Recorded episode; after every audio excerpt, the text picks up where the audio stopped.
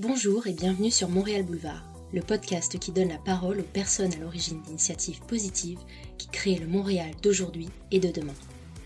Je suis Aurélia, je suis architecte et créatrice de contenu et j'habite à Montréal depuis mars 2019. Dans ce podcast, je vous partage des petites perles que je découvre au fur et à mesure de ma vie à Montréal. Les sujets abordés sont divers et sans limite, alors si vous avez des suggestions, vous pouvez m'écrire par courriel ou sur Instagram. Les liens sont au bas de la description de l'épisode. Si cet épisode vous a plu, n'hésitez pas à le partager à un ou une amie que cela pourrait intéresser. N'hésitez pas à me le dire en m'écrivant sur Instagram at montrealboulevard.podcast, en vous abonnant et en mettant 5 étoiles sur votre plateforme d'écoute préférée. Je me ferai un plaisir de vous lire. Avant de vous présenter l'épisode d'aujourd'hui, je vous annonce que je serai en live sur le compte Instagram de mon ami Kim Burns, Grandir en toute simplicité, jeudi 25 mars à 18h heure du Québec.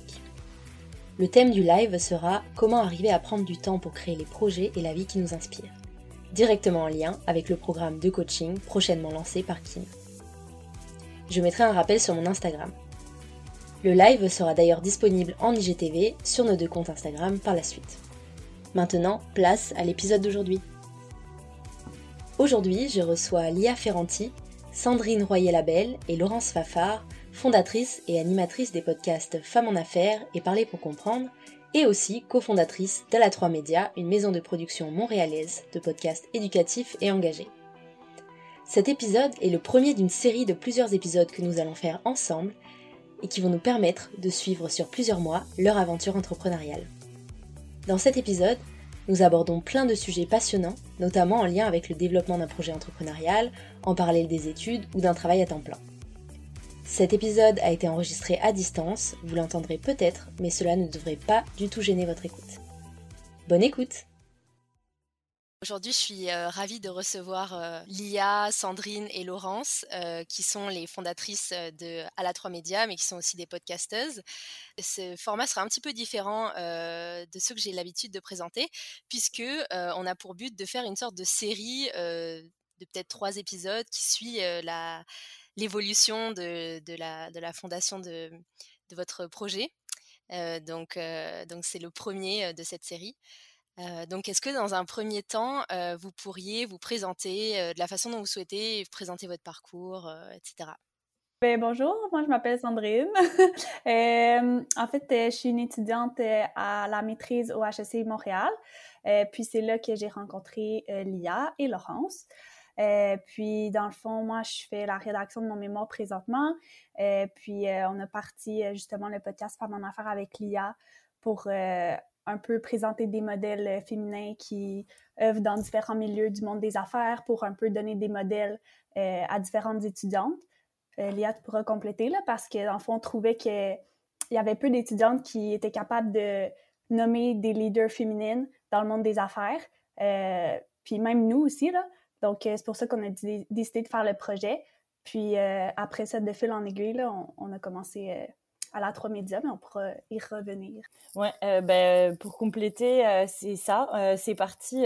Est-ce que tu étais dans mon cours ou en tout cas, moi je me souviens avoir eu la, ce, moment-là. C'était dans un cours de management où notre prof nous a demandé de citer des rôles, des rôles de leadership québécois impossible de trouver un nom euh, de femme euh, parce que je voulais absolument trouver une femme et euh, impossible à part Michelle Obama mais c'est pas une gestionnaire ou donc impossible. Puis là ça m'a fait un choc. Puis on a commencé à en parler et c'est comme ça qu'on a pensé à podcast à mon affaire puis après Laurence a embarqué avec nous et elle a développé son propre podcast et euh, sinon, ouais, peut-être pour expliquer un peu euh, mon parcours, euh, je suis à la maîtrise en management à HEC Montréal et je suis en rédaction de mémoire aussi en gestion de crise. Donc, je suis en plein dans ce qui se passe en ce moment.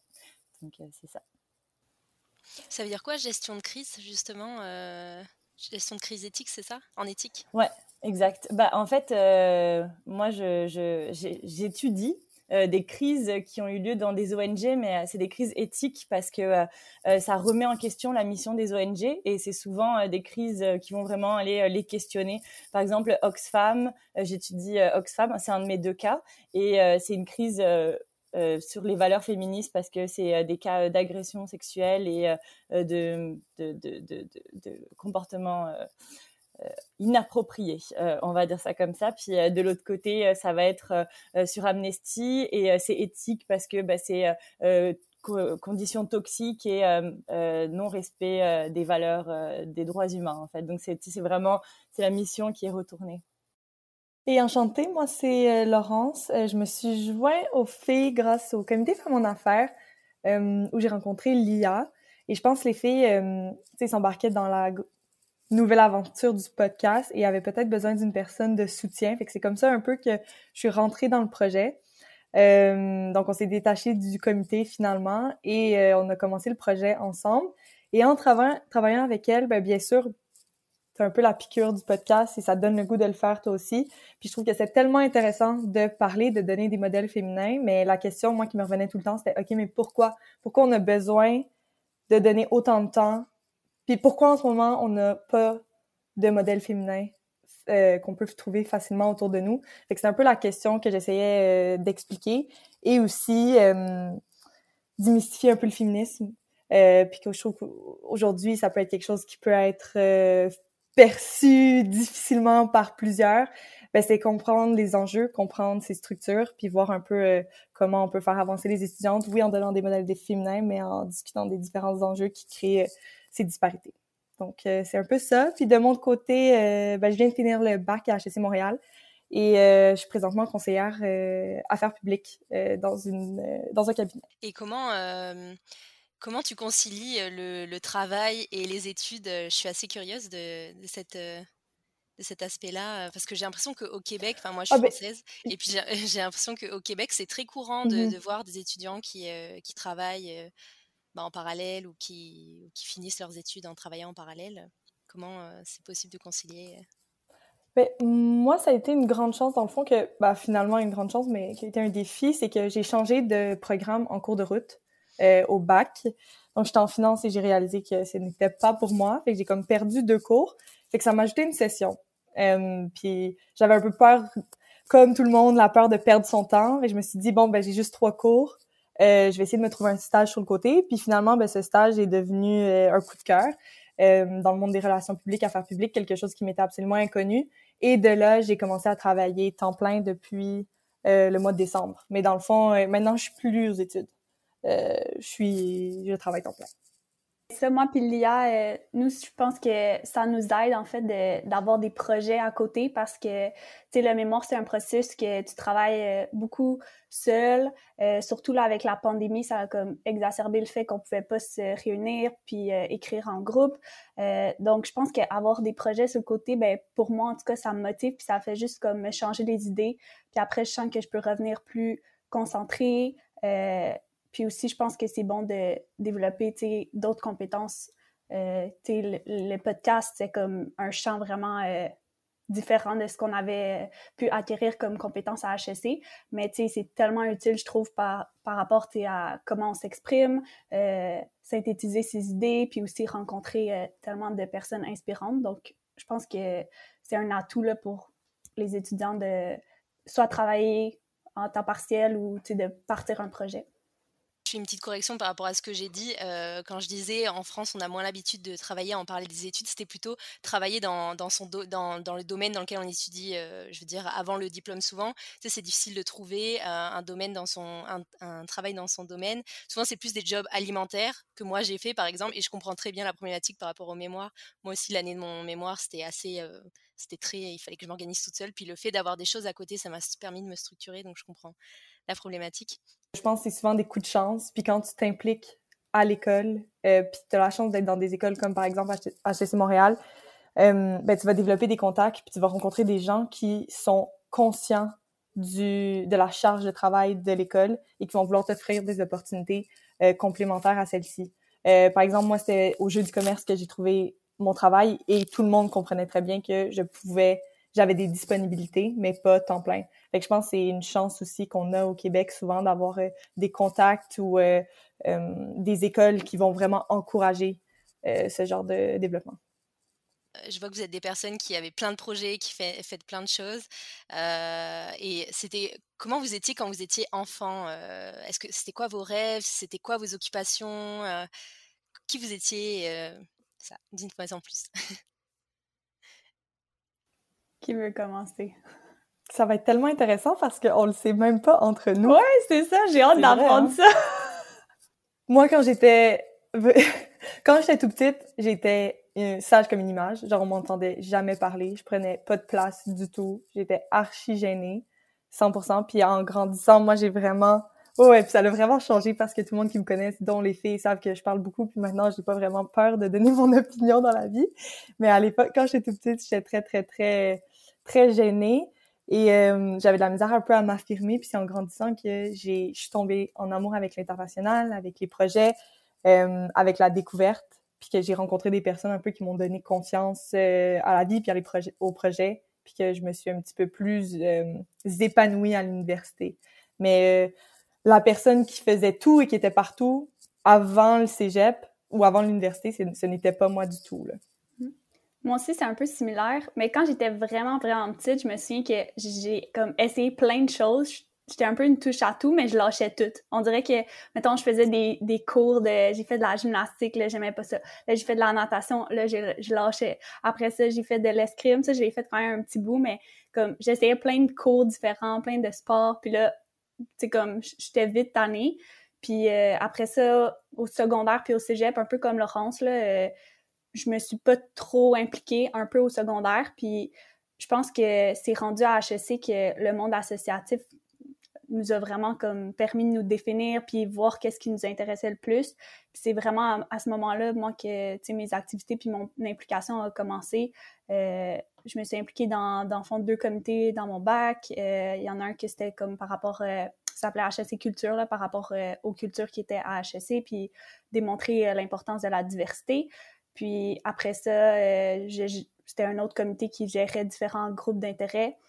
Puis après ça, le podcast. Donc, je pense que c'est ça. Je suis quand même curieuse de toucher à plein de domaines, donc euh, je pense que ça vient de là peut-être.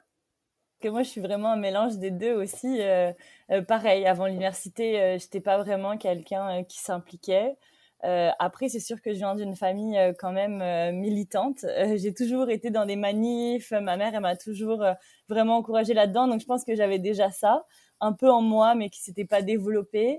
Et arrivé à l'université, euh, je venais, bah, je suis arrivée à Montréal euh, quand, euh, pour à mes 18 ans en fait, un mois avant mon anniversaire, en rentrant à l'université. Et là, je pense que j'avais juste envie de croquer la vie le plus possible, et que j'ai tout essayé à l'université, je me suis, j'ai découvert ce que c'était qu'avoir 18 ans dans une grande ville, toute seule, avec mon appartement. Donc c'est sûr que j'avais le goût de d'essayer plein de trucs. Puis euh, c'est ça que je trouve qui est génial, c'est que l'Université de Montréal et HEC, ils offrent tellement euh, euh, ça, là, ça permet tellement de se développer que tu as, forcément envie de, de t'impliquer, surtout quand tu connais personne. C'est comme la meilleure façon de rencontrer des gens, donc c'est un peu ça, je pense pour en arriver du coup à vos implications puis au podcast, quelle est votre histoire avec le podcast et pourquoi avoir choisi de se lancer sur ce média en particulier? Moi, je trouve ça drôle parce que c'est 100% Lia qui m'a initié au podcast de A à Z. Euh, je me souviens que ma sœur en en écoutait, peut-être euh, dans les années comme en 2018, je dirais, mais je connaissais vraiment pas ça. Puis là, ma sœur, elle me parlait de ça un peu, puis j'étais comme, ah, ok, tu sais, elle disait que c'était le fun, tu pouvais comme écouter tellement plus de, de sujets différents qu'à la radio. Puis je sais pas, j'en ai pas j'ai pas creusé davantage là-dessus puis après ça euh, c'est Lia qui, qui écoutait beaucoup, beaucoup de podcasts, qui m'en a reparlé. Puis à ce moment-là, euh, je me suis mis en en, en écouter. Mais je pense que l'univers du podcast était plus présent en Europe au début. Ça a commencé plus là. Puis après ça, c'est venu euh, en Amérique du Nord. Donc, euh, c'est ça. Moi, c'est le crédit Valia. Mais moi, c'est une de mes amies françaises qui m'a fait découvrir ça à Montréal. Euh, qui était française, a écouté des podcasts français, notamment euh, Transfert. Moi, c'est le tout premier euh, qui m'a donné le goût des podcasts. Puis je pense que je sais pas, je, bah, un peu comme on avait déjà parlé Aurélia, mais comme toi, j'étais biberonnée à France Inter toute mon enfance, donc j'ai toujours grandi en entendant la radio. Puis je pense que j'essayais de retrouver quelque chose qui pourrait me correspondre, avec lequel je pourrais apprendre et qui t'accompagnent dans ta vie. Et je pense que les podcasts, ça a été le coup de foudre parce que c'est comme de la radio, mais tu peux choisir tes sujets, tu peux, c'est plus personnalisé. Fait que je pense que ça parle à beaucoup de, de jeunes de notre génération, je pense. Je sais pas toi, Laurence, qu'est-ce que Ça permet de pallier au décalage horaire. Exact, 100%. Puis de rester. France Inter, quand tu es à l'étranger, que tu as 6 heures, tu es tout décalé. exact. Bah, ils se sont mis au podcast. Moi, ma mère, elle m'envoie tous les podcasts de France Inter, mais c'est pas pareil, je trouve. Ça permet quand même d'écouter un peu les nouvelles, mais tu peux plus choisir des chants qui t'intéressent et pas juste attraper mmh l'émission en cours de route. Oui, c'est vrai. Ouais, ouais c'est ça. C'est nouveau aussi que les, les radios, là, même Radio-Canada, ils viennent de sortir des applications, mais avant, il n'y avait pas ça, donc c'était vraiment plus difficile euh, d'écouter, mettons, euh, en déplacement ou ailleurs. Fait que je pense que là, ils ont pris un peu exemple sur les podcasts, mais avant, c'était tellement avant-gardiste, puis justement, choisir des sujets, tu sais, euh, ben, j'avais lu que ben, les, le plus gros podcast en Amérique du Nord, c'était sur les true crimes, mais c'est parce que sinon, c'est où que tu écoutes ça, c'est des émissions de télé, mais sinon, euh, ça peut être tellement des sujets précis, fait que c'est ça qui est le fun, là, vraiment. Moi, de mon côté, pour vrai, ça a été les filles, ça a été un peu des amis euh, en général, mais euh, c'est vraiment similaire, donc si je peux ajouter quelque chose, c'est je suis tombée un peu en amour avec le podcast parce que je trouve que c'est tellement accessible. C'est un média où les jeunes peuvent vraiment, ou les jeunes ou n'importe qui qui veut avoir un point, qui veut euh, discuter avec d'autres personnes, qui veut rencontrer, qui veut apprendre. Euh, c'est tellement un média intéressant. Euh, tu rentres dans un monde créatif, mais en même temps, t'as pas t'as pas besoin d'avoir des énormes logiciels de montage pour faire ressortir ta créativité. c'est vraiment quelque chose de, je trouve, qui est, vraiment pertinent. puis encore, je trouve que c'est très utile et c'est vraiment dans l'air du temps. Euh, parce qu'on s'entend qu'on est tout le temps en train de faire quelque chose. C'est rare maintenant qu'on va s'asseoir et qu'on va écouter quelque chose pendant 20, 30, 40 minutes. Euh, donc, c'est rendre l'utile à l'agréable et euh, ça nous permet de littéralement apprendre quelque chose pendant qu'on fait la vaisselle et de choisir son sujet comparativement à la radio que ben, tu écoutes ce qui est dit et c'est tout. Tu tu décides pas nécessairement qu'est-ce que tu vas écouter. Donc, je pense que c'est ça la grande force du podcast. Et pourquoi son avenir est grand aussi. Puis aussi le fait qu'on ne voit pas, je sais pas vous, mais euh, le fait que qu'on voit pas mon visage et que c'est juste ma voix, on dirait que ça a un peu, euh, ça m'a aidé à me lancer puis me dire bah c'est ma voix, oui c'est moi, mais on me voit pas, donc c'est plus facile, je pense, de, briser un peu cette barrière euh, qui est plus intimidante, contrairement à, des médias plus traditionnels ou même à des vidéos YouTube. Je trouve faut du courage pour se mettre devant une caméra et parler. Euh, nous, euh, on, parle, donc c'est c'est pas la même chose, je pense aussi. C'est ça qui rend ça euh, plus accessible aussi, je pense. Oui, c'est ça. Puis je trouve, moi qui en écoute énormément aussi de podcasts, je trouve que ça, ça a le, la différence. enfin, aujourd'hui, on est dans une société où on est hyper stimulé par les images, et au moins, ça, je trouve, ça aide à développer l'imagination, un peu comme la littérature, enfin un peu comme la, lecture, quoi. Ça permet de mmh développer l'imagination, et c'est une sorte d'espace qui est assez rare, je trouve, ce genre d'espace ça, je trouve que c'est vraiment intéressant pour ça. Aussi. Donc vous êtes aussi les fondatrices d'une maison de production de podcasts engagés et éducatifs qui s'appelle À la 3 Média. Est-ce que vous pouvez m'en dire un petit peu plus de, bah, de, de, cette, de ce projet et surtout du, début de ce projet? C'est quoi le, le, premier moment où vous avez dit Ah, et si on montait une maison de production? Euh, ben, je pense que comment ça a commencé, c'est que nos deux podcasts, ils commençaient à se développer de plus en plus. Euh, puis au début, ben, en fait, pour ma part, on a comme parti ça, puis on n'avait pas vraiment d'attente, euh, on se disait pas, tu sais, on n'avait pas vraiment une vision à long terme pour nos podcasts. puis finalement, on a vu qu'il y avait quand même un grand intérêt, puis euh, les gens ils trouvaient ça le fun.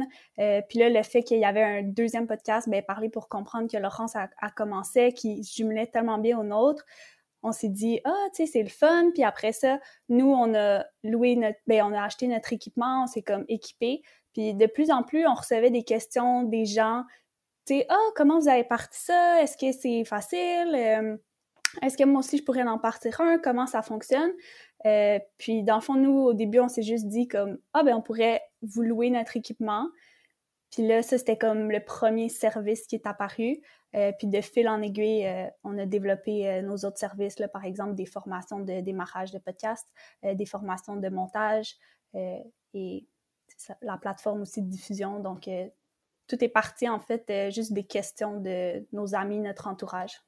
Ouais, et puis si je peux ajouter, euh, on s'est rendu compte aussi qu'on avait développé une, sorte d'expertise sans même s'en rendre compte, parce que euh, toutes les trois, on est un peu du genre euh, à, aller chercher les petits détails. Bah, on est trois, bah, Sandrine et moi, on est, on est des chercheuses dans le sens qu'on on, a fait une thèse, mémoire. Mais du coup, on va aller toutes les trois tout le temps chercher des infos. On s'est mis à regarder plein de vidéos YouTube.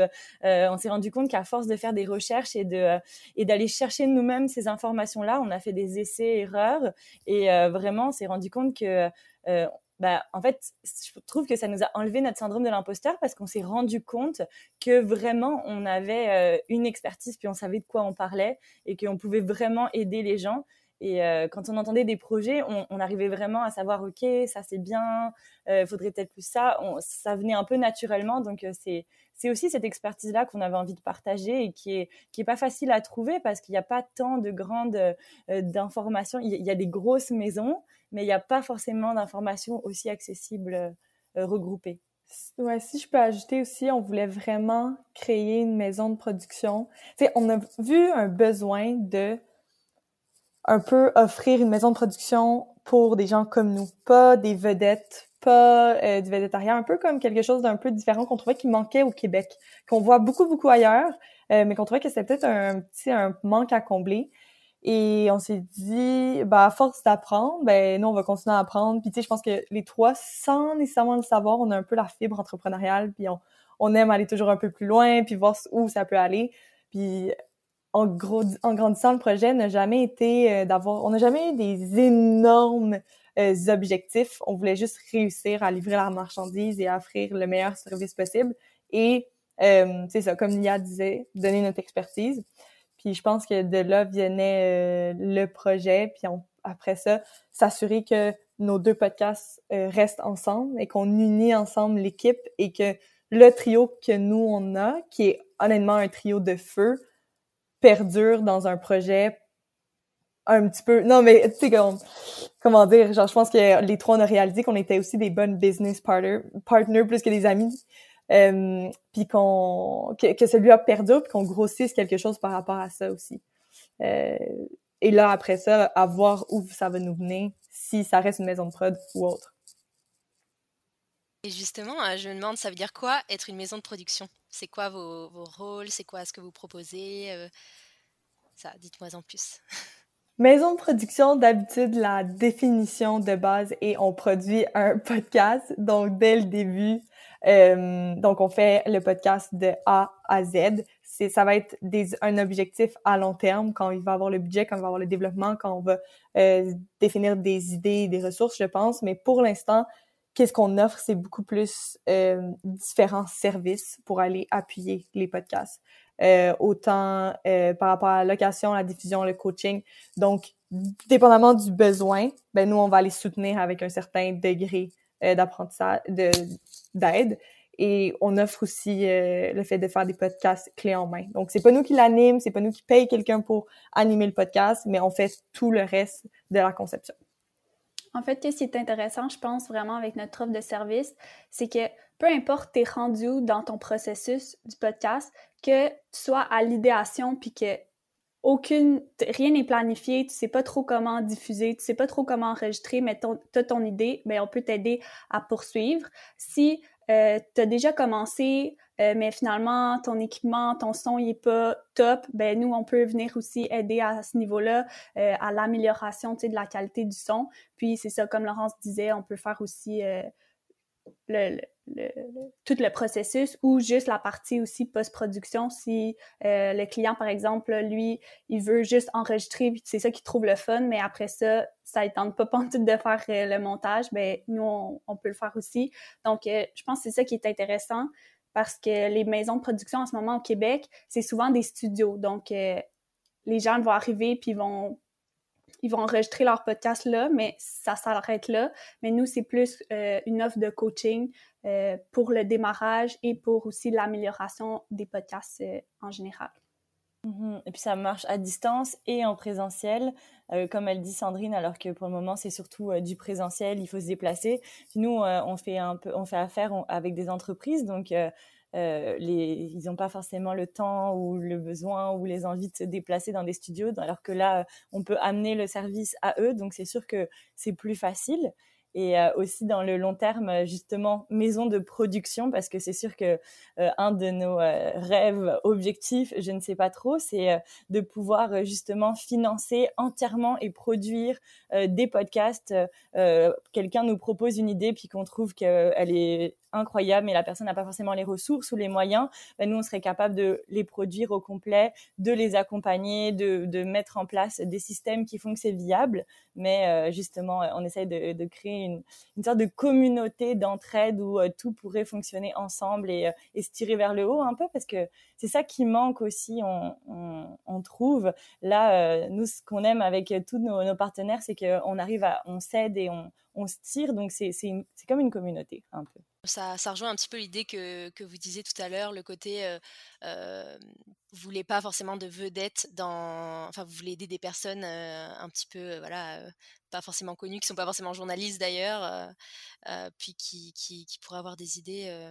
et puis je trouve que c'est vraiment l'essence du podcast natif en fait, c'est que ça donne la parole à des gens qui l'auraient pas forcément eu dans des médias traditionnels, qui sont des gros groupes, qui sont souvent tenus par des hommes blancs riches, etc. et du coup qui laissent pas forcément la parole à, à, mmh, à, toute catégorie de population, à tout type de personnes.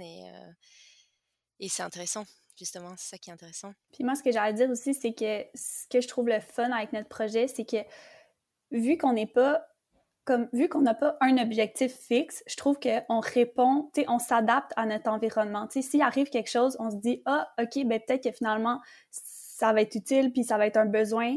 Donc, on s'adapte à ça plutôt que de dire comme, ah, OK, nous, on veut faire A, B, C, mais s'il y a un élément, ben, on le prend pas en compte. Non, je pense que justement, euh, avec la COVID, par exemple, il est arrivé d'autres opportunités, par exemple, euh, d'aller livrer le matériel, ben, au lieu de se dire comme, oh non, nous, c'est pas ça qu'on s'est dit qu'on faisait parce qu'on est une maison de production, ben, on, s'adapte euh, un peu au marché. Fait que je pense que c'est très, comme dit Lia, c'est très organique et on n'a pas comme des lignes directrices. Puis si on, voit un besoin, mais je pense qu'on va essayer juste d'y répondre pour que le plus de podcasts justement éducatifs puissent naître. Hum, justement, je me demandais, dans les podcasts que vous produisez actuellement, donc, donc il y a Femmes en affaires, Parler pour comprendre, il y a aussi Humanisons, je pense que c'est ça le nom. Puis il y a aussi On le... les diffuse. Ouais, Angle mort, euh, ça Oui. Euh, le balado de la JCCFQ, de la Jeune Chambre du ah Commerce des Femmes du Québec aussi. Oui, exact. Et euh, Droit au but, qui est un podcast d'une ONG en développement pour donner le droit, éduquer sur le droit individuel des femmes et des personnes qui s'identifient comme telles. Ok, intéressant. Puis ça, on peut, déjà les, on peut les trouver les, tous sur les plateformes d'écoute déjà Sauf euh, droit au but. Ok. Et je me demandais quelle place vous laissez à la ligne éditoriale? Est-ce que vous avez, est-ce que vous laissez totalement les personnes choisir leur, vous avez juste plutôt un rôle dans, aider pour le technique, la distribution, etc. Vous avez quand même votre mot à dire pour dire bon bah je pense que ce sujet on, on l'aborderait pas comme ça ou ce serait bien que vous fassiez comme ça? Non, en ce moment on est vraiment en phase de démarrage en fait de l'entreprise en tant que telle. Euh, on n'a pas les budgets pour produire des podcasts à nous-mêmes, comme j'expliquais, où on fait la ligne éditoriale au complet, qu'on développe le tout, et aussi le temps, parce que c'est bien beau avoir chacun notre podcast. Après ça, on produire davantage, s'assurer euh, qu'ils, qu'à un certain point, ils sont rentables. Euh, c'est vraiment une question qu'on se pose à tous les jours, comment euh, comment on peut le développer. Donc, en ce moment, qu'est-ce qu'on offre, c'est vraiment plus un, un accompagnement et du conseil, beaucoup, mais on laisse les gens dans toute la liberté de leur ligne éditoriale. Jamais on va aller dire à quelqu'un, on pense que ça devrait faire, oh, on n'accepte pas ça ou quoi que ce soit. Euh, on est là pour conseiller et c'est tout. On va choisir les projets avec lesquels on travaille parce qu'en ce moment, on donne 300% de notre temps. Donc, si on doit créer des, encore des, des nouvelles places dans notre temps pour accueillir des projets, c'est sûr qu'on va choisir des projets qui nous parlent et, et qui fit avec nos valeurs. Et c'est sûr qu'on essaye de valoriser des podcasts qui vont être engagés, puis surtout éducatifs euh, je pense que, je, ne sais pas, je veux pas parler dans le vide les filles, mais je pense qu'on est toutes les trois d'accord sur le fait qu'on prendrait pas vraiment un podcast qui euh, fait du vedettariat ou qui est juste euh, des potins. On veut vraiment quelque chose qui soit éducatif. Donc c'est sûr qu'on on va, on va sélectionner nos clients pour donner le meilleur de nous-mêmes parce que je pense que d'autres, ça, ça fitterait peut-être moins avec nous. On pourrait même pas les aider autant que des podcasts qui nous correspondent plus peut-être.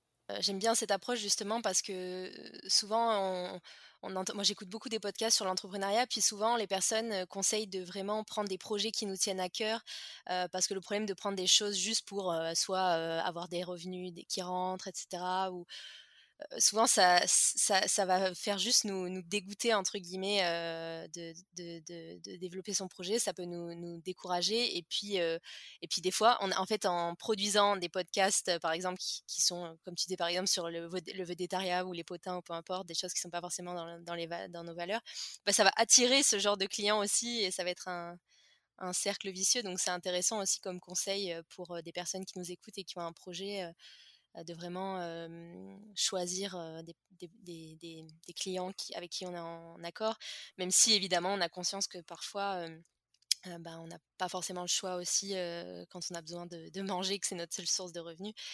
mais justement, je me demandais comment est-ce que est-ce que vous gagnez de l'argent déjà avec ce projet? Et, que que et si oui, est-ce qu'il suffit pour vous vous rémunérer et ben, je pense que c'est important, de rappeler que, nous, on est, on est aux études, donc à la base, quand on a parti ça, notre but premier, c'était pas de, de, se rémunérer euh, à temps plein avec, euh, avec à la 3 Médias. Laurence aussi, a un job à temps plein, donc, euh, tu sais, qu'elle aime puis qu'elle voulait pas lâcher, si je me trompe pas. Donc, tu sais, c'est sûr que nous, on n'avait pas... Notre but premier, c'était pas de faire un certain revenu avec ça, puis c'était pas primordial pour nous à ce moment-là. Puis, euh, ben, c'est sûr qu'on fait des revenus parce que là, on, est en train de se bâtir euh, des clients, puis euh, des clients qui ont des projets à long terme avec nous. Donc, c'est sûr que en ce moment, ça roule déjà, si je peux dire ça comme ça. mais c'est sûr qu'à long terme, on aimerait ça pouvoir se consacrer davantage à ce projet-là. Tu sais, Lia et moi, on, finit sous peu. Donc là, c'est plus difficile de, d'aller chercher les clients. Là. Disons qu'on a euh, pas une stratégie, euh, comment dire ça, d'attaque, mais c'est plus les clients qui viennent vers nous. Donc, euh, peut-être que plus tard, on va pouvoir consacrer plus de temps et faire plus de la prospection, si on dit. Mmh. Mais c'est ça, en ce moment, on n'est pas capable d'avoir plus que ça parce qu'on on a trop de, de, choses à côté qui sont plus impératives, mettons, mais non, on n'en vit pas. Euh, mais euh, c'est sûr que dans un futur, c'est un peu ça le but aussi. Euh. En ce moment, tu sais, c'est on a, on a, du plaisir, puis les heures qu'on met, oui, c'est pour nos clients, mais c'est aussi juste pour Alatra Média et le faire grandir, puis développer la stratégie. On est vraiment en phase de démarrage en ce moment, puis juste développer le projet pourrait être une job à temps plein en ce moment, sans même le travail des clients. Donc, tu sais, on fait le choix de, de, de, garder ça comme un projet de côté pour l'instant. Euh, je pense que les trois, on, on adore le milieu du podcast, mais qu'on a tous des objectifs sur le côté, puis qu'on veut, on veut tous être un peu entrepreneurs et euh, genre, définir nos limites et de l'autre côté, développer nos propres projets. Fait que je pense que c'est vraiment l'importance de balancer. Puis on en prend des clients. À chaque fois que quelqu'un nous contacte, on va toujours réussir à livrer et à trouver du temps dans notre horaire. Si on n'a pas capable de le temps de le faire nous-mêmes, euh, par exemple du montage, ben on irait trouver euh, euh, une personne pour nous aider. Puis c'est aussi simple que ça. Fait qu'on essaie de s'adapter le, le, plus possible puis de développer dans cette direction-là. c'est sûr que nous, les heures qu'on fait présentement ne sont pas rémunérées. Puis c'est même pas un souhait qu'on a. Euh, donc, même si on est rentable globalement, c'est comme si nous, on n'était pas payés. Donc, c'est... Mais on aime ça, puis on adore faire ce travail-là, donc ça nous dérange pas du tout. Mais je pense aussi qu'il faut dire que peut-être si les personnes nous écoutent puis sont pas familières avec le, domaine de l'entrepreneuriat, c'est pas un bon choix de rémunérer les, les, fondateurs dès le début. Là. Donc, ça, c'est tout à fait normal de. nous, le but, c'est de faire grandir le projet. Donc, l'argent qu'on fait, on le réinvestit à 100 euh, pour euh, justement développer, acheter d'autres matériels. Euh, Exactement. Fait que, petit tip. Et justement, comment vous, vous organisez pour le travail? Parce que de ce que je comprends, mais évidemment, il y a le, il y a le développement de l'entreprise, mais il y a aussi tout le montage que vous faites, vous, puis, etc. Donc, puis il y a vos podcasts, évidemment, que vous animez, que vous montez, que, dont vous devez trouver les sujets, etc. comment vous organisez toutes les trois dans votre... pour, comment vous organisez votre temps toutes les trois Et puis, quelle force chacune, quelle est la force principale de chacune qui fait mener le projet, qui fait avancer le projet? Ouh, ça c'est une grosse question. Euh, bah, en fait, on a des rôles quand même définis, mais on travaille un peu plus comme des chargés de projet, je dirais, dans le sens que chacune de nous va avoir nos projets qui nous sont qu'on va suivre de A à Z et qu'on va être un peu en charge. Et après, chacune de nous va prendre certaines phases. Par exemple, c'est surtout moi qui m'occupe de tout ce qui est post-production et montage en général. Euh, euh, Sandrine, elle va faire plus le suivi euh, client, elle va, elle va vérifier comment ça se passe, faire plus la logistique, alors que Laurence, elle, c'est plus du développement. elle va faire les suivis avec nos partenaires, avec avec les personnes qu'on les, les pas sous-traitants là, mais des fois quand ça arrive qu'on ait besoin d'aide, c'est elle qui va faire affaire avec.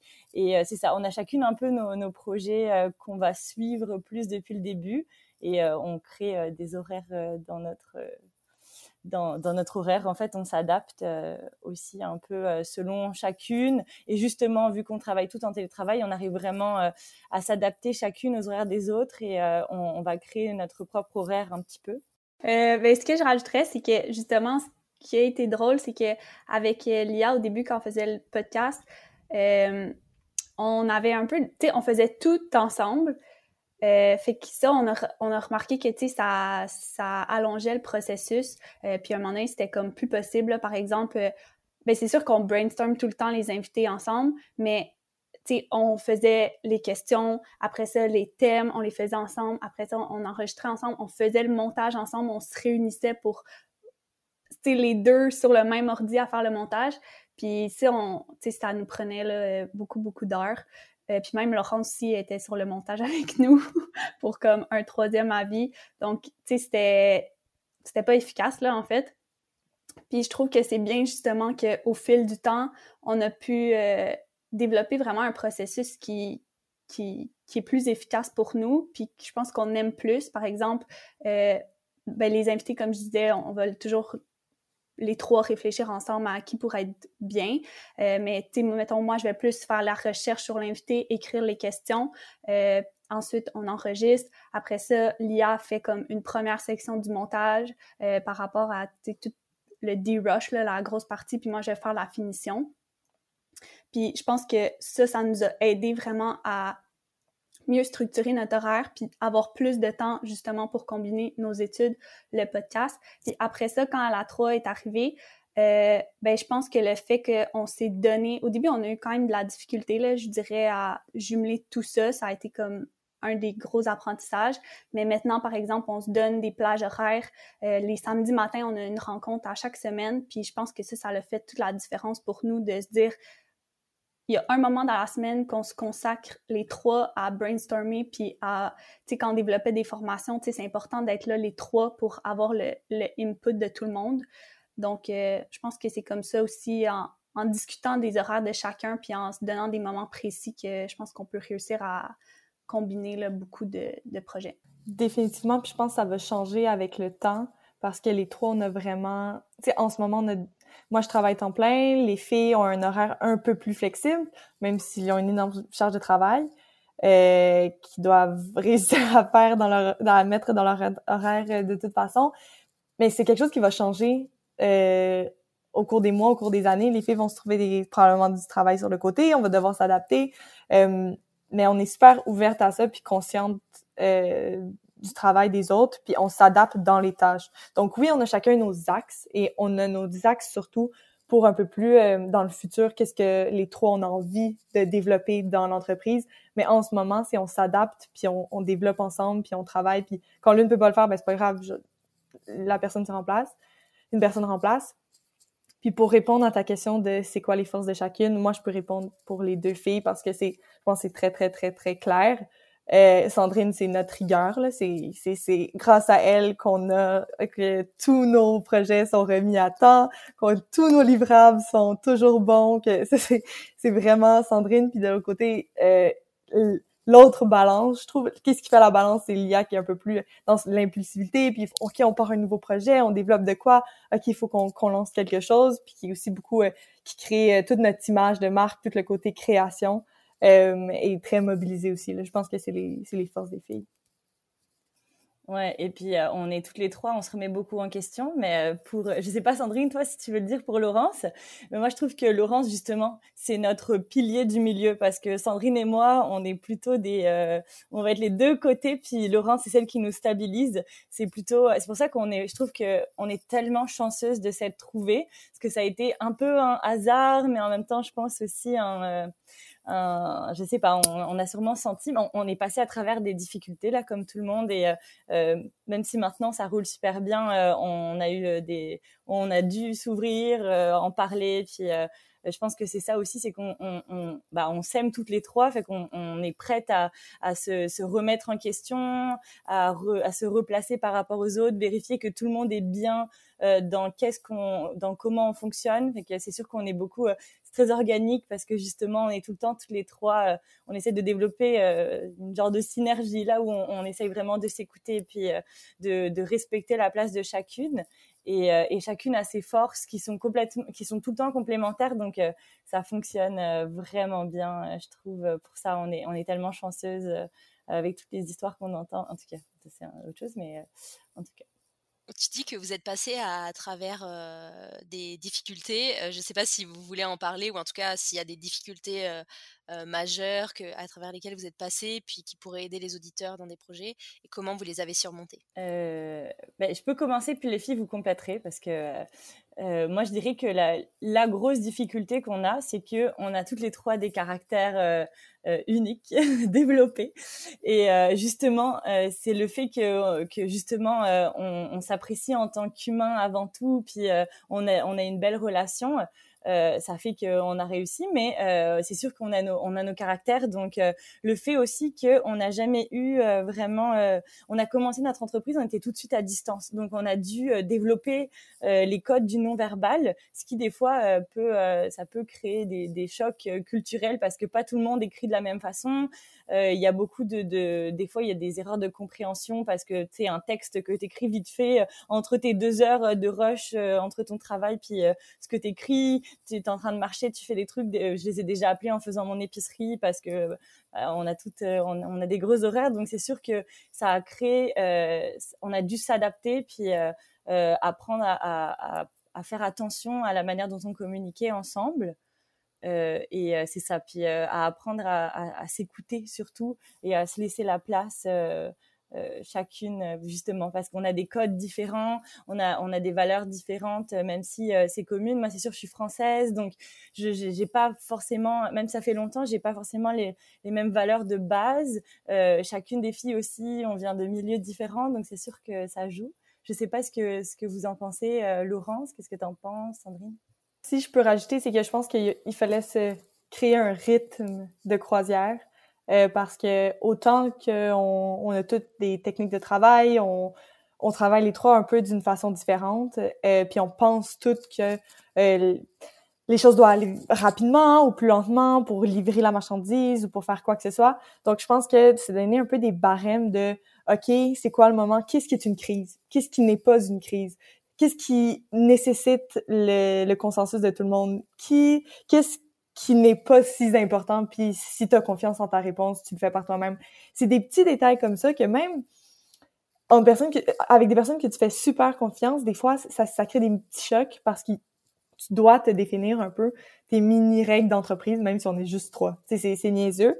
Puis je pense qu'une fois qu'on a réussi à avoir un peu ce rythme de croisière-là et ces normes, euh, depuis, ça va super, super bien. Ouais, moi, je suis vraiment d'accord avec Laurence parce que des fois, c'est ça, on n'est pas une grosse entreprise, puis, euh, mais on l'a tellement à cœur que chaque personne a des priorités différentes par rapport à l'entreprise. C'est comme, par exemple, moi, comme les réponses aux clients, c'est super important pour moi, puis les délais, c'est super important, comme Laurence l'a dit. Fait que des fois, euh, pour d'autres, c'est moins important. Fait que c'est des, c'est pas sur des grosses décisions qu'on a eu, disons, des, des frictions, mais c'est sur plein de petites décisions comme ça.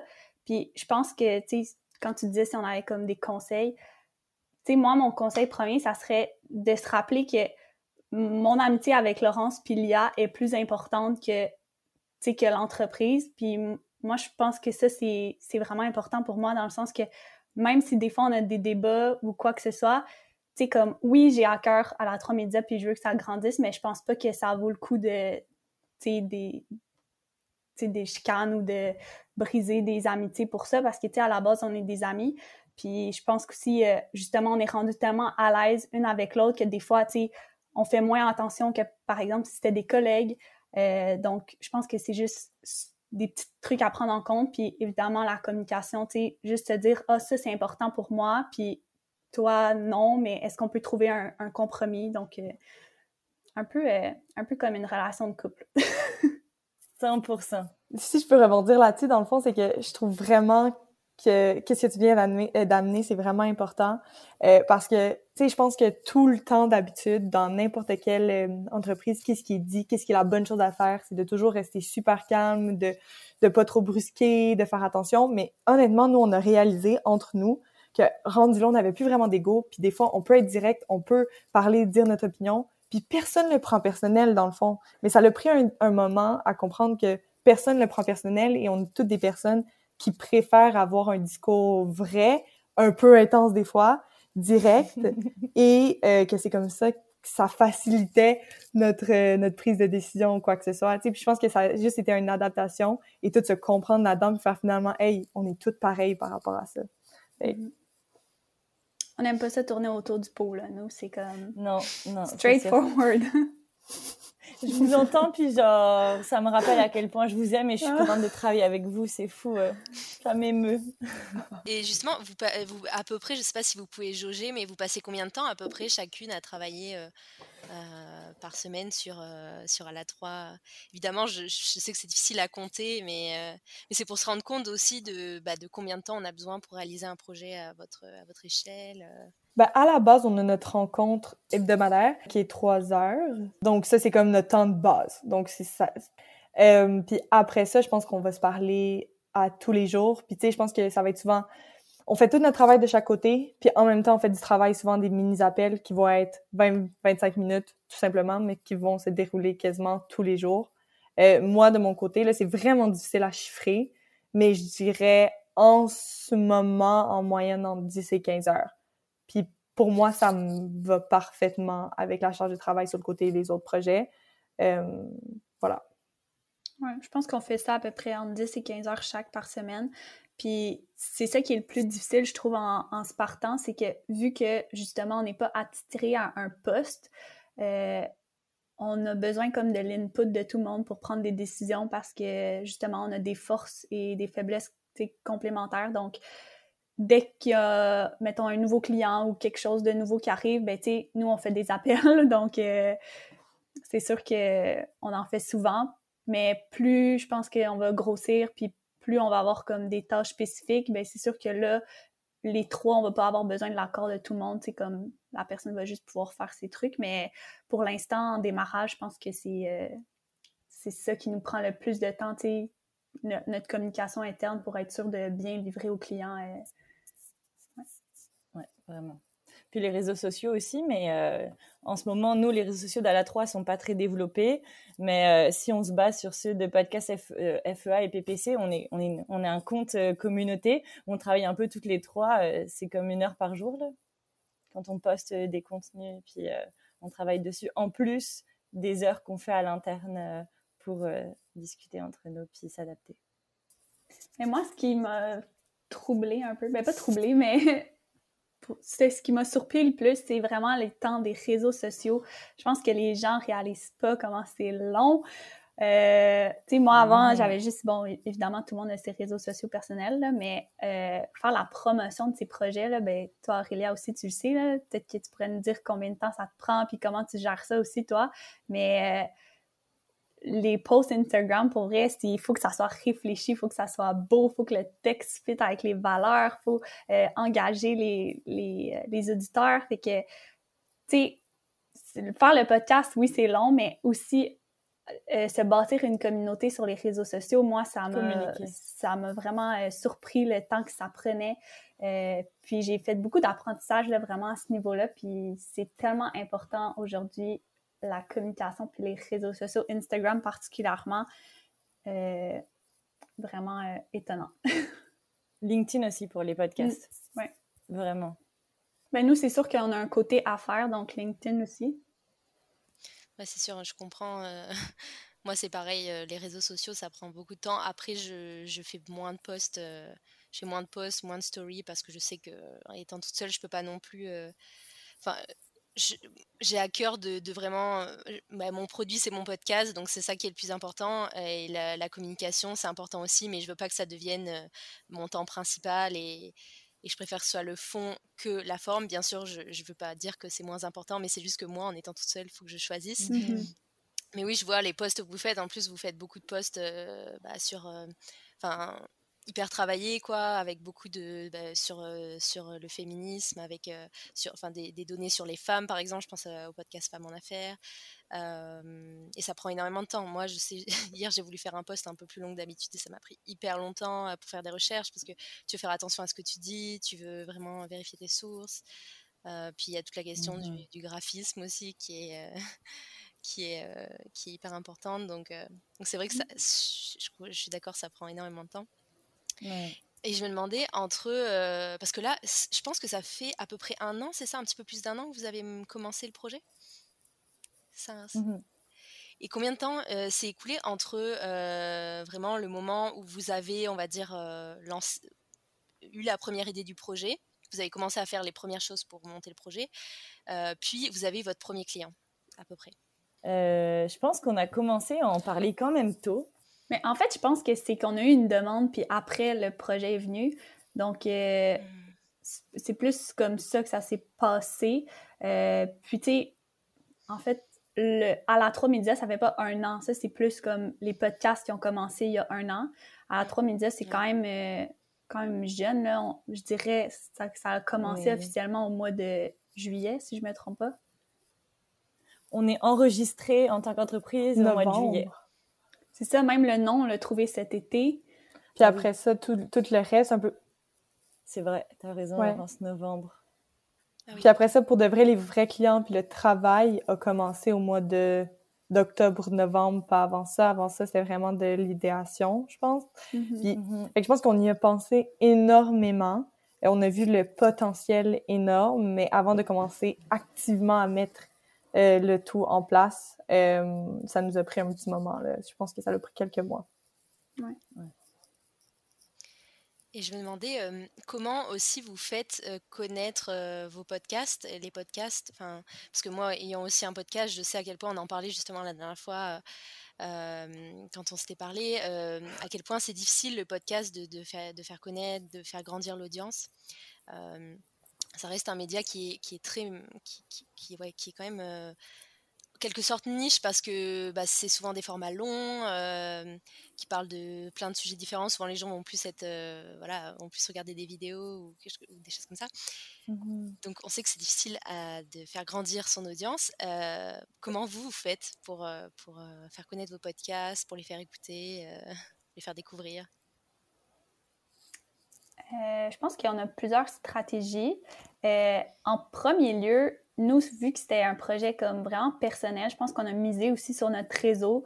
Tu sais, quand on a sorti ça, les gens étaient comme un peu étonnés, comme Ah, vous faites un podcast, euh, tu sais, comme c'est quoi? Fait que je pense qu'on a comme premièrement eu une base grâce à notre réseau personnel. Euh, c'est sûr que les trois, on connaît comme quand même beaucoup de monde, puis chaque, tu sais, à trois, ça, ça mousse encore plus euh, la base, disons.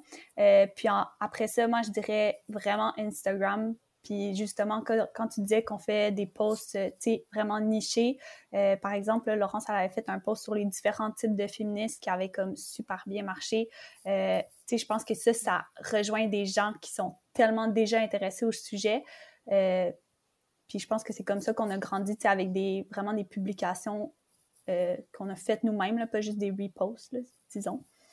Puis aussi, ben nous, Podcast Femmes en Affaires, je dirais que nos invités, ils ont quand même euh, un réseau assez important. Euh, puis eux, ils partageaient aussi ça sur leur page LinkedIn. Donc, euh, c'est vraiment comme ça, si je me trompe pas, si vous voulez rajouter quelque chose, les filles. Mais pour le podcast, c'est sûr que la notoriété de nos invités, ça l'aide. 100%. Puis la notoriété, euh, quand, on, quand on dit nous, euh, j'inclus euh, le podcast Parler pour comprendre aussi, là, parce que justement, vu qu'elle aborde des sujets qui sont vraiment à la mode, et souvent elle met le doigt sur, sur des choses comme qui sont vraiment dans, dans le moment. notamment, elle avait fait un podcast sur MeToo. le deuxième. Mm-hmm. Et Laurence, elle avait son invité. Après, on l'a retrouvé dans tous les médias euh, traditionnels euh, quelques semaines après qu'elle ait enregistré et publié son, post, son podcast. Et je pense que ça aussi, c'est la force des deux ensemble. Euh, nous, oui, on a des, des, des, personnalités connues du milieu des affaires qui vont utiliser leur propre réseau aussi. Et en plus, le fait qu'on ait de la vulgarisation de, de, de, concepts féminisme, féministes et d'événements, je pense que ça appuie vraiment notre contenu. je sais pas si vous avez quelque chose à, rajouter, Laurence, peut-être?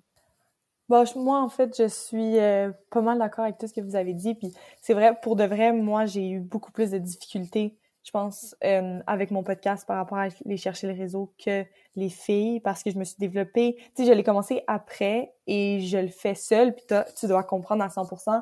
Puis moi, le podcast, mon podcast personnel n'a pas nécessairement été ma priorité. Tu sais, les podcasts de mes des clients, est 100% ma priorité comparativement au mien.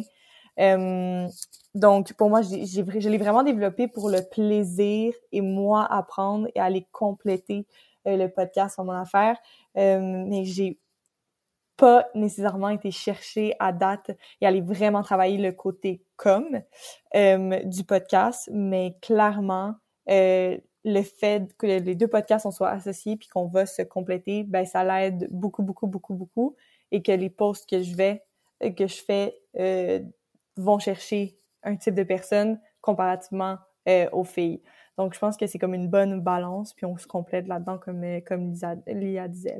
Puis je pense aussi c'est la régularité. Hein. je pense que dans les podcasts, si tu en postes souvent, tu commences à développer un rendez-vous, ton auditoire, et à force, ça fait du bouche à oreille. Nous, on se rend compte que bah, il y a beaucoup de bouche à oreille qu'on n'a pas prévu, puis ça, marche aussi. Je pense que tant que tu es constant, que tu crois en ce que tu fais et que euh, tu parles de choses qui t'animent, je pense que ça finit toujours par payer, en tout cas, j'espère. C'est euh, utopique. Justement aussi, euh, pour continuer sur les podcasts, j'ai parlé plutôt à votre côté journalistique. comment vous faites pour vous préparer ben, sur les comment vous faites pour choisir les sujets déjà, choisir vos invités et pour préparer vos interviews en général? En fait, pour Femmes en affaires, comment on fonctionne pour les invités? ben, premièrement, on a commencé vraiment avec des, personnes qui nous inspiraient, qu'on aimait leur entreprise, qu'on voulait en apprendre plus. Euh, on a commencé avec Marie-Pierre, que tu as interviewé aussi, juste parce qu'on adorait Air Commune. Fait qu'on a commencé comme ça. Puis euh, sinon, on essaie aussi d'avoir vraiment une variété dans les domaines. on a comment, on veut avoir finance, euh, on a eu plus technologie, entrepreneuriat, on veut aussi la diversité euh, dans, dans les âges des invités comme dans les origines. Donc, je pense qu'on on essaie d'aller chercher le, le plus d'invités diversifiés possible. Euh, puis pour euh, les comment on se prépare, euh, ben moi en fait j'aime vraiment être préparée. Fait je vais vraiment comme lire tout sur l'invité, toute sa carrière, puis aussi des des sujets connexes. Par exemple, notre invité Valérie Pisano qui travaille en intelligence artificielle, ben c'est sûr que c'était pas un sujet avec lequel j'étais super familier. Fait moi c'est sûr que je vais comme essayer de lire le plus possible par rapport à son sujet d'expertise à notre invité pour pouvoir justement faire des discussions puis pas juste être comme en train de poser juste une question puis question-réponse, question-réponse pour que ce soit plus ouvert. Mais tu sais, Lia a fait la même chose aussi que moi. Là. Elle lit, elle aussi, beaucoup, beaucoup sur l'invité. Je pense que c'est notre truc. Sinon, je dirais juste que on veut, cette personne-là, on l'invite parce qu'on est curieuse d'apprendre sur son parcours, puis on a juste envie de la découvrir davantage, fait que ça facilite, euh, ça facilite l'interview, je dirais. Moi, de mon côté, je peux dire que la partie recherche est assez, euh, importante. C'est, euh, ça peut être assez complexe parce que pour donner une bonne entrevue, ben, il faut que je comprenne le sujet. Euh, vraiment un exemple, mon prochain épisode qui va sortir, ça va être euh, sur l'origine de la division sociale des sexes. Puis ça, ça part de toutes les théories féministes. Puis même si euh, c'est un sujet que je lis depuis un moment, en préparant les questions puis en lisant sur le sujet, ben j'ai compris à quel point c'était beaucoup plus complexe que ce que je pensais. Donc ça va être surtout ça. Moi, ça va être vraiment comprendre le sujet, après ça, aller chercher une personne qui est pertinente et qui va être capable de bien le vulgariser. Donc, non seulement la personne qui est, qui est la qui est la plus cotée dans le, dans, dans le domaine ou quoi que ce soit, mais la personne qui va être capable euh, de l'expliquer à un peu n'importe qui. Euh, puis après ça, ben, c'est vraiment aller juste de construire un épisode qui va être, qui va être pertinent. Mais clairement, le côté euh, recherche est une des plus grandes parties de mon podcast. Euh, c'est marrant, j'ai écouté euh, l'épisode aujourd'hui de Valérie Pisano euh, sur, sur, le Mila aujourd'hui. Puis moi, c'est vraiment une question. Moi, souvent, il y a des personnes que j'aimerais bien interviewer, mais j'ose pas parce que c'est des sujets que je maîtrise. par exemple, l'intelligence artificielle, c'est un sujet que je maîtrise pas du tout. Puis j'aurais peur de soit de poser des, des, questions à côté de la plaque ou, ou de pas comprendre des choses. Et c'est un peu le côté syndrome de l'imposteur peut-être qui, qui m'empêche pour l'instant d'interviewer de, des personnes. voilà. Mais est-ce que vous, ça vous est arrivé, ce, côté-là Est-ce qu'il y a des personnes, par exemple, que vous aimeriez interviewer et vous vous dites pour l'instant, je me sens pas prêt ou, ou alors non, vous surmontez ça, vous dites, ok, bah, je vais faire des recherches, je vais lire tout ce que je peux et puis à la fin, je vais bien savoir de quoi ça parle? Je pense que c'est un type de personnalité aussi. Euh, ben, moi, de mon côté, là, excusez pour les filles, mais je vais répondre super rapidement. Moi, de mon côté, je suis plus euh, OK, je m'essaie, on voit si ça fonctionne. Puis après ça, ben OK, c'est un défi que je me suis lancé et go for it, il faut que tu livres la marchandise. Euh, par exemple, c'est ça, je pense à un nom dans mon podcast, mais c'est ça. Donc, c'est vraiment... C'est une différente perception du risque, peut-être. Mm-hmm. Puis euh, pour, euh, pour nous, je sais pas si Sandrine va être d'accord, mais moi, par exemple, rien que voir aller Laurence, euh, ça me, je la trouve, je la trouve vraiment courageuse d'aborder, puis je trouve ça vraiment inspirant parce qu'elle elle aborde des sujets que qui sont tellement complexes et que qu'on essaye de dans lesquels on navigue en eau trouble et je trouve que pour ça c'est je pense aussi elle elle est hyper inspirante pour ça. Donc je pense que ça nous aide aussi nous après à aller chercher mais euh, je sais pas toi, Sandrine, mais c'est ça que j'ai réalisé, c'est que j'ai jamais eu le syndrome de l'imposteur euh, avec ce podcast-là par rapport à nos invités, parce que je me suis toujours dit, on le fait pour les gens qui, comme nous, n'y connaissent rien. Donc, euh, c'est comme, on, se met vraiment dans, dans, la, dans la vulgarisation la plus forte. Donc, c'est sûr que ça nous aide. Et puis, euh, au pire, on se trompe et c'est pas grave parce qu'on peut recommencer. Et euh, je pense que, je sais pas, je pense que ça, ça joue beaucoup. Mais euh, non, on a, en tout cas, ça nous, je pense pas que ça nous est déjà arrivé. Moi, de mon côté, c'est ça. Je trouve que ce podcast-là, il est fait justement pour vulgariser des thèmes puis rendre ça accessible aux gens. Puis, tu sais, c'est sûr qu'on s'y connaît pas dans tous les sujets, c'est impossible. Mais moi, je me dis, sais, mon rôle là-dedans, c'est d'essayer de comprendre la base, puis c'est à l'invité d'expliquer correctement pour que les auditeurs comprennent, puis, comprennent, puis c'est à son avantage d'aller rejoindre le plus de gens possible.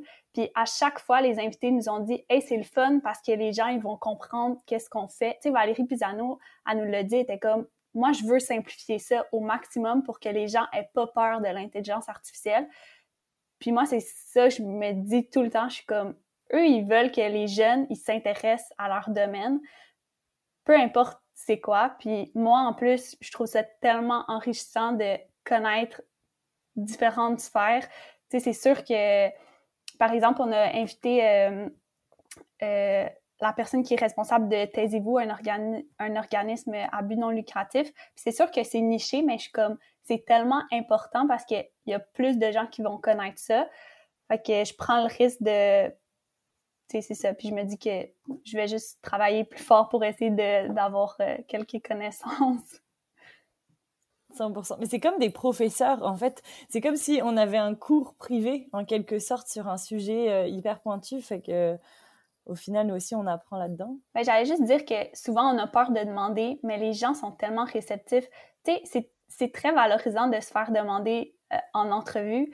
Puis peu importe t'es qui, nous, on n'a quasiment aucun refus parce que les gens sont juste, sont flattés. Puis je pense que quand tu as une cause importante, nous, c'est quand même euh, on veut laisser la place aux, femmes. Fait que je pense que vaut mieux essayer puis de pas d'avoir des refus, mais aussi des réponses positives que de, passer à côté d'un invité qui peut être tellement pertinent.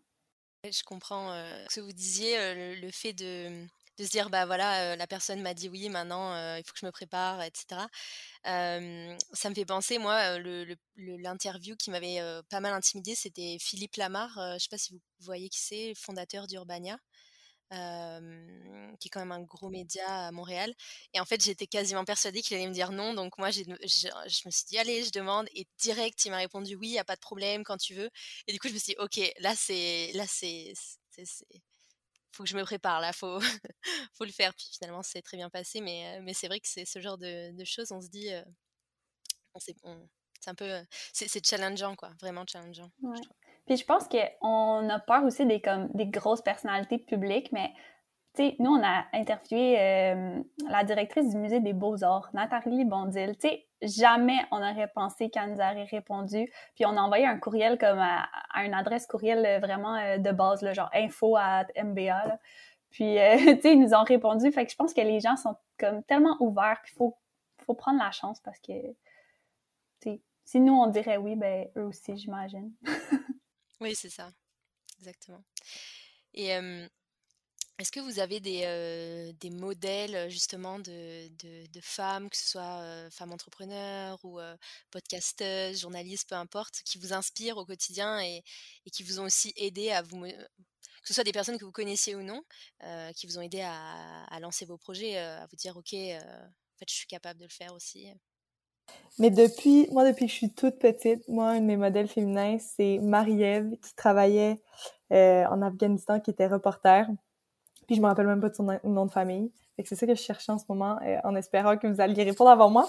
Mais euh, pour de vrai, moi, c'est, ça a été une de mes modèles depuis que je suis jeune.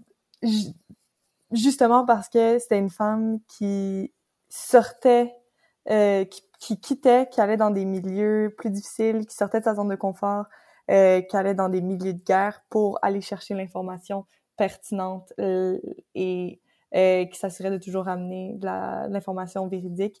Euh, fait que pour moi, ça a toujours été un modèle. Euh, ensuite de ça, je pense que personnellement, c'est vraiment les femmes qui m'entourent. À Radio-Canada, ça? Ouais. OK. Elle est rendue à Paris. Ah, Kiki. Ouais, je, suis comme un petit blanc. Mais c'est ça. Puis sinon, c'est vraiment les femmes euh, qui m'entourent. Euh, c'est vraiment cucu, mais c'est vraiment vrai. Euh, je suis vraiment inspirée par toutes les petites décisions, les petits choix, les petits défis que souvent les personnes vont se donner. puis la majorité du monde sont énormément impliqués dans mon entourage. Donc c'est ça qui me motive et qui va me pousser. Sandrine, moi, je, honnêtement, j'ai tout le temps les mêmes. Alors, c'est, ça commence à être plate là, mais je, je, je, sais pas, j'ai pas vraiment de, de, de, rôle modèle quand j'y pense quand j'étais plus jeune. Euh, c'est sûr que les femmes, justement, comme Laurence, c'est sûr que j'ai toujours été entourée de femmes euh, à fort caractère euh, qui, euh, qui, qui allaient chercher ce qu'elles voulaient. Donc, c'est sûr que ça, ça, ça influence. Et sinon, en vieillissant, moi, j'adore Caroline Coty, de la gouvernance au féminin. Euh, je la trouve hyper inspirante. Euh, je suis un peu, euh, je, trouve que ce qu'elle fait, c'est génial. mais c'est ça, il y en a tellement maintenant que on dirait qu'il y a quelques années, j'aurais, peut-être plus su répondre que maintenant que j'en ai découvert tellement, je sais plus laquelle choisir parce qu'il y en a tellement qui sont inspirantes. Moi, c'est peut-être un peu out of the box, là, mais en fond, c'est l'auteur qui me tue. Euh, ça fait longtemps que je l'ai découvert, puis je lis ses livres. Puis, tu sais, elle n'est pas comme en affaires, puis elle est vraiment pas dans mon domaine. Mais je trouve que son histoire, son parcours de vie, parce que, tu sais, euh, c'est une boat people, euh, tout son parcours est vraiment inspirant. Puis c'est une leader très calme, puis un peu différente. Moi, des fois, je suis comme un peu explosive, puis je trouve qu'elle, c'est vraiment un modèle de... Être, quand elle s'exprime, elle est très calme, elle, est très imagée. C'est sûr que c'est un auteur, là, donc c'est très beau ce qu'elle écrit, mais c'est tout en douceur. Puis je trouve qu'elle a un impact tellement important, mais en pas en essayant trop, juste en étant elle-même. Donc, euh, moi, je trouve ça, par son art, elle a un impact. Donc, euh, je dirais que c'est elle. bah, on arrive un peu sur les questions de la fin. quels sont les, vos projets, euh, que ce soit pour à la 3 Médias ou vos projets professionnels dans les prochains mois peut-être dont vous pourrez nous reparler aux prochaines, à la suite de, de, de, enfin, de la série qu'on va faire. Ben, moi, mon projet promis, c'est de terminer mon mémoire et de le déposer. Donc, ça, ça va enlever un gros poids de mes épaules. puis, sinon, ben, mon seul projet, c'est je veux continuer à développer le podcast Faire mon affaire, continuer à inviter des gens à continuer à faire des interviews. Puis euh, avec Ala 3, ben, on pourra peut-être en reparler après que vous ayez dit votre, projet personnel, les filles. mais euh, c'est sûr qu'on veut continuer à grossir notre base de clients. Puis justement, avoir plus de temps pour aller chercher nous-mêmes des clients, puis faire un peu euh, plus de, de développement des affaires, puis de mettre en place nos services un peu plus structurés, moi je dirais, c'est ça que j'aimerais faire. Puis un côté aussi qu'on n'a pas beaucoup parlé, mais qui, moi, m'interpelle beaucoup dans notre projet, c'est donner les formations par rapport euh, au démarrage d'un podcast. Donc, on aimerait ça. Euh, en ce moment, on a une formation qui est en cours, mais euh, on aimerait ça la développer, l'enrichir vraiment, puis donner des formations. C'est quelque chose qui, moi, m'allume beaucoup. Donc, j'espère pouvoir grossir ça puis continuer ça avec à la 3. Euh, côté personnel, moi, pour vrai, je viens de rentrer dans une nouvelle, euh, dans, le fond, dans de nouvelles fonctions. Et euh, c'est un milieu quand même qui prend du temps à apprendre, développer. donc, je veux apprendre énormément dans mes temps libres aussi par rapport à tout ce qui est politique, actualité. c'est vraiment un de mes projets. Puis c'est pas un projet écrit sur papier ou c'est pas une entreprise ou quoi que ce soit, mais je pense que c'est nécessaire en ce moment. puis bah j'ai probablement c'est ça, ça serait aussi de développer euh, podcast parler pour comprendre, puis vraiment le remettre sur la map aussi. Euh, ça définitivement c'est un de mes projets, puis j'espère que euh, ça va être fait la prochaine fois qu'on va discuter là, c'est sûr, sûr, sûr. Euh, et ensuite de ça, ben je pense que c'est avec Média, c'est vraiment euh, tout en suivant nos, notre capacité euh, de vraiment le faire grandir, d'avoir une offre de service très claire, euh, et mais toujours qui s'adapte toujours aussi bien, euh, puis de pouvoir multiplier les projets, mais sans nécessairement prendre beaucoup plus de temps. Donc c'est vraiment euh, stratégie de temps, stratégie de d'efficacité. je pense que ce qui va être notre gros défi. donc voilà, je pense que c'est un peu mes projets. Puis après ça, ben euh, beaucoup de rêves, mais on verra qu'est-ce que ça donne d'ici six mois. Je croise les doigts euh, pour les rêves. Euh, moi, bah, comme Sandrine, déposer mon mémoire, en ce moment, ma temporalité personnelle s'arrête à cette date-là. J'ai du mal à me projeter plus loin parce que ça prend tellement d'espace et de charge mentale que c'est dur de se projeter plus loin. Euh, et euh, sinon, euh, pour à la 3, bah, comme les filles, moi j'ai vraiment hâte qu'on développe plus les formations. c'est quelque chose qui est vraiment le fun, puis ça nous, on crée des, des connexions avec les personnes qu'on rencontre. Donc ça, c'est quelque chose que je trouve qui est vraiment le fun. on aimerait bien aussi faire un e-book. Euh, explicatif euh, sur euh, justement comment lancer son podcast, puis qui explique un peu mieux le milieu du podcast, les enjeux, etc. donc faire un nouveau travail de recherche, mais plus orienté sur ce sujet. Et, comme les filles disent vraiment développer un peu plus. moi j'ai hâte d'avoir surtout ça en tête, le temps justement la transition entre trouver un travail. j'ai hâte de me consacrer à ça et voir si ça m'épanouit et peut-être que ça va aussi m'orienter dans mes choix de carrière future. Donc, c'est un peu ça en ce moment. Je pense aussi que l'un vraiment de nos projets, c'est de créer un peu une communauté de podcasts, puis de trouver un moyen de penser, puis vraiment développer une stratégie pour rallier la, communauté podcast à Montréal. Euh, je pense que c'est vraiment un de nos objectifs, puis qu'on va euh, analyser dans les prochains mois. Euh, COVID, pas COVID, je pense qu'on peut vraiment trouver des solutions pour trouver quelque chose de le fun, que ça soit communauté de femmes, rallier une tonne de gens par rapport à des podcasts qui se complètent. ça serait définitivement un de nos objectifs à court et à long terme et peut-être un jour aussi dans un lieu. Ouais, ouais, ouais ça nous fait rêver. Et une question qui est en lien plutôt avec mon podcast qui s'appelle Montréal Boulevard. comment vous voyez Montréal dans 5 à 10 ans? Mmh, Moi, je pense que je le vois très vert. dans le sens que il y a tellement de, d'initiatives éco-responsables qui sont en train de fleurir partout et j'ai l'impression que Montréal est vraiment innovant ou du moins qui laisse vraiment la place euh, à ça. Donc euh, j'ai hâte de voir euh, comment ça se développe. surtout avec le Covid, je pense que ça a complètement changé les dynamiques. avant à Montréal, on retrouvait beaucoup de gros sièges d'entreprise. Alors maintenant avec le télétravail, je me demande comment ça va se passer. Est-ce que ça va être un, tour? Mais moi je pense que je le vois de plus en plus vert à tous les sens, symboliquement parlant. Moi, j'avais pensé à ça, mais euh, au Mexique, là, vu qu'il y a beaucoup de, pollution, c'est comme les plaques d'immatriculation des autos qui permettent de, dire aux gens quand est-ce qu'ils peuvent euh, utiliser leur automobile.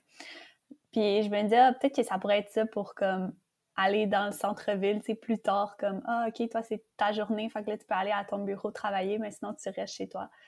Mais euh, je sais pas, peut-être quelque chose comme ça pour avoir comme un. Comme à Paris. Ah, il y a ça à Paris déjà? Ben, c'est la circulation euh, alternée. Donc, euh, les, euh, je pense que c'est les chiffres pairs et impairs, c'est pas les mêmes jours dans les gros pics de pollution. Hmm. Mais c'est moins cool que des plaques intelligentes. Mais c'est vrai que oui, il y a ça, mais c'est vraiment les moments où il y a une alerte pollution, quoi. C'est pas tous les jours. Mhm. Mais au Mexique, c'est comme ça, il me semble, justement. À Mexico, c'est les plaques paires et impairs, non? Ouais. c'est ça. Ouais, c'est ça. Je sais pas. Hmm. Mais là, ça serait comme pour les gens, pour aller travailler, peut-être. Ah ouais. Surtout avec le hub d'intelligence artificielle, là, euh, ça se trouve, euh, on va devenir une ville incroyablement euh, sophistiquée. Pardon. Connectée. Ouais, ouais, ouais, 100%, c'est sûr. Puis moi aussi, je vois ça plus vert. ben, tu de toute façon, on va plus avoir le droit de vendre des autos avec du pétrole, du... Comment, comment ça, de l'essence. Fait que, ouais. que moi aussi, je vois ça une ville futuriste et verte. Moi aussi, je dirais que je vois ça beaucoup plus vert, puis surtout quand tu dis dans 10 ans. Euh, par contre, je pense que Montréal va quand même avoir euh, une période d'adaptation assez importante. Puis tu sais, je parle en ce moment de l'ensemble de Montréal et non seulement comme les, petits quartiers un peu plus trendy, là, si on veut.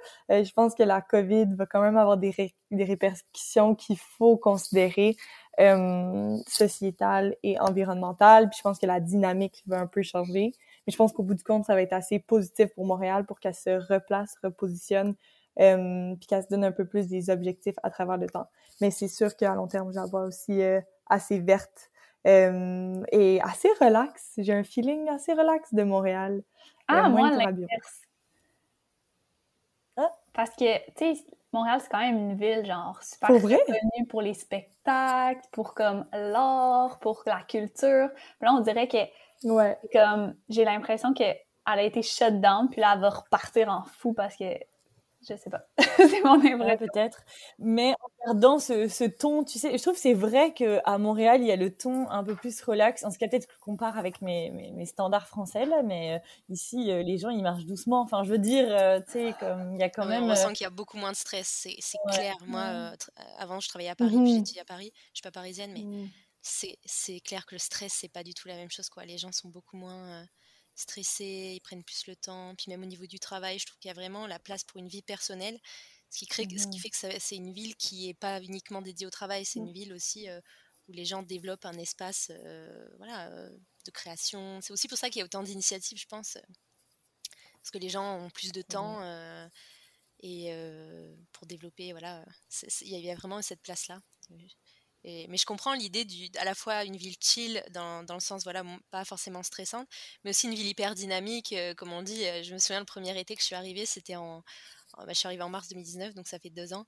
Et l'été où je suis arrivée, bah, c'était avant la Covid, donc il y avait tous les festivals et il y avait genre mmh. trois ou quatre festivals en même temps. Limite, j'ai adoré l'été, mais limite, je me disais vivement la fin de l'été que je me repose. Quoi. Un soir, je, je, me pose chez moi.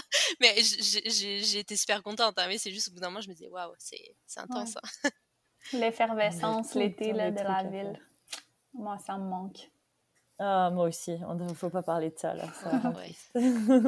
mais même, je dirais même l'été dernier, bon, c'était moins, c'était plus plate, c'est sûr, par rapport à l'été d'avant, mais on sent quand même il y a un esprit, euh, vraiment les gens sont en extérieur, euh, il fait mmh chaud, il y a ce côté, ouais. Euh, mais peut-être que la Covid, ça va permettre aux gens aussi, euh, je pense que tout le monde a développé son côté sportif, malgré le fait qu'on est dans une ville. J'ai jamais vu autant de ski de fond euh, au parc Jarry euh, avant cet, cet, hiver. Donc je pense que peut-être que ça va garder cette habitude-là chez les gens.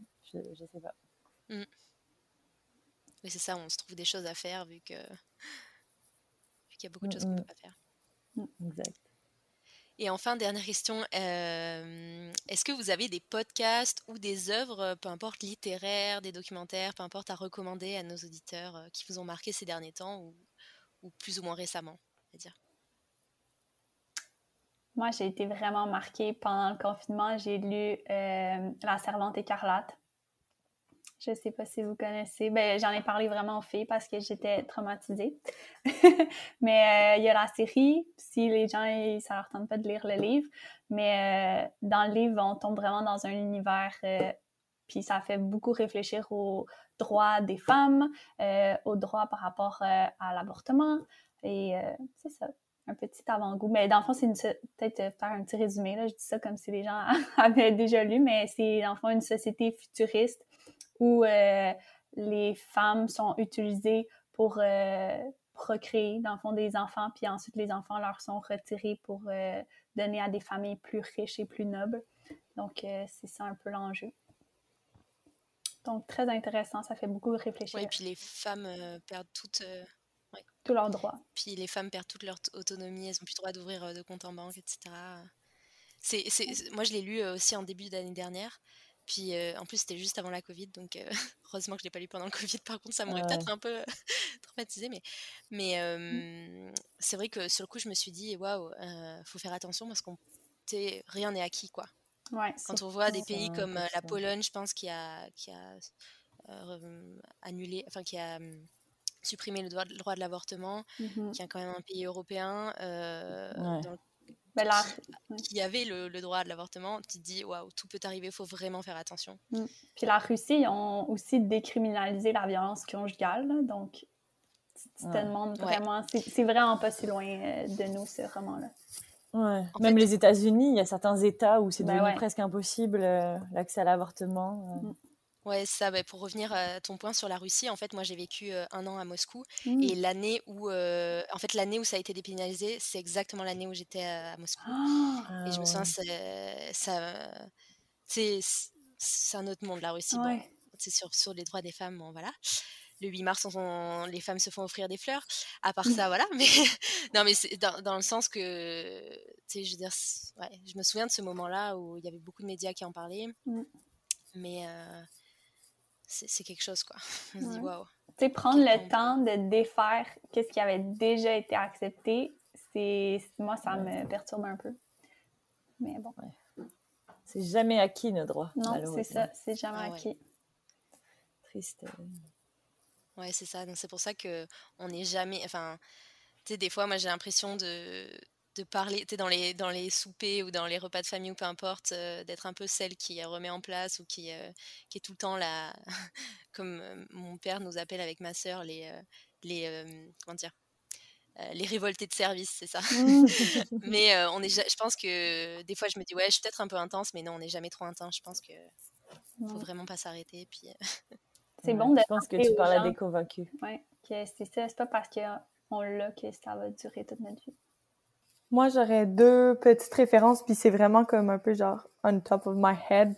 à l'instant, mes podcasts que j'ai vraiment adoré, c'est The Debatable Podcast, que j'ai vraiment trouvé intéressant, qui avait des bons sujets, puis qui allait vraiment chercher du monde qui était pas d'accord sur des points, puis sais, qui amenait aussi beaucoup de nuances. Donc, tu partais d'un point, tu pars d'un point qui est très, très, très différent, puis t'amène à avoir des consensus puis à comprendre l'autre. Euh, puis vraiment, c'est ça. Sais, euh, juste euh, aller chercher une certaine nuance que je trouve ce qui manque souvent dans notre société. Un peu le, oui, le don de tes arguments, mais en même temps l'écoute de l'autre et la compréhension et vraiment être euh, nuancé dans ses propos. Puis un livre que je suis en train de lire, là, je ne l'ai pas fini, mais j'adore, c'est La Société du spectacle de Guy Debord que c'est euh, c'est vraiment dans le fond c'est comment notre société dépend souvent des perceptions ou sinon de l'acclamation ou de l'intensité des nouvelles et de des réactions par rapport euh, aux éléments de la société qui est super intéressant je trouve. Donc voilà.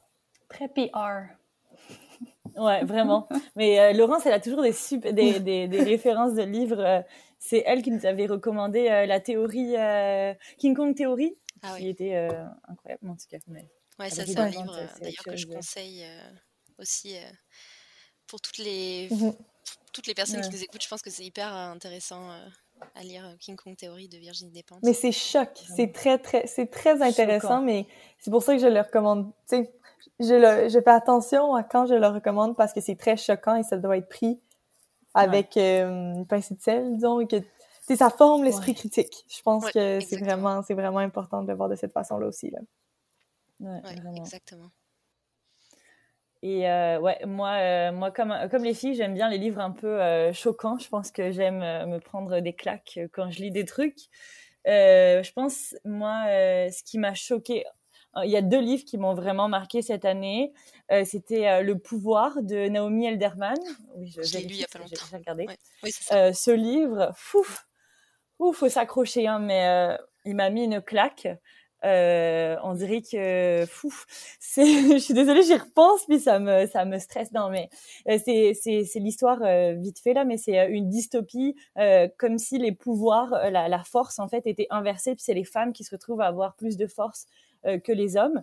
Et c'est comme une genre de d'un basculement complètement de l'autre côté. Et je trouve que ça remet les choses dans une drôle de perspective et euh, ça permet aussi un peu de, je sais pas, d'avoir un, une autre opinion. Moi, euh, ça m'a beaucoup euh, fait penser. Et dans, la même, dans le même genre de, remise en question, ce que j'aime bien les questionner un peu mon, mon féminisme, c'était le livre Les choses humaines. c'est un roman sur, sur, sur un viol euh, mais euh, on est euh, dans la peau de, l'agresseur et ça montre justement la zone grise juridique. Moi, ça m'a vraiment perturbée. Puis encore maintenant, c'est un livre, je pense, qui m'a vraiment, vraiment fait réfléchir. Mais c'est ça, je le, recommande, mais à prendre avec des pincettes parce que ben, c'est, les deux sont des sujets qu'il faut être prêt à les confronter parce qu'ils sont, c'est très confrontant dans sa manière de penser. Je pense que. Oh, et euh, si on veut dire un podcast, euh, désolé, j'ai tellement de. Je, je, pense à plein de trucs, mais il y a le, le podcast de Louis Média, je crois que ça s'appelle quelque chose comme Peut-être une nuit sur euh, l'inceste, avec le gros boom qu'il y a eu sur le, le mouvement contre l'inceste en Europe. ça aussi, un sujet lourd, mais qu'il était temps de briser les tabous, je pense, là-dessus. En tout cas, euh, désolée pour Moi, ces références. Moi, je peux suggérer un euh, podcast plus léger. oui, je pense que ce serait bien. oui, tu sais, là, on est vraiment dans les sujets intenses, mais euh, ça me fait penser, là, le, podcast On s'appelle et on déjeune du nutritionniste urbain. Genre, gros coup de cœur là-dessus. Je trouve qu'il y a tellement un beau rapport avec l'alimentation. Donc, si ça vous intéresse, c'est comme la, euh, l'alimentation intuitive, euh, puis tous les sujets là, qui, tu sais, l'alimentation santé aussi. Donc, euh, vraiment cool, super. je trouve qu'il y a un, format vraiment léger, puis c'est des podcasts plus courts aussi.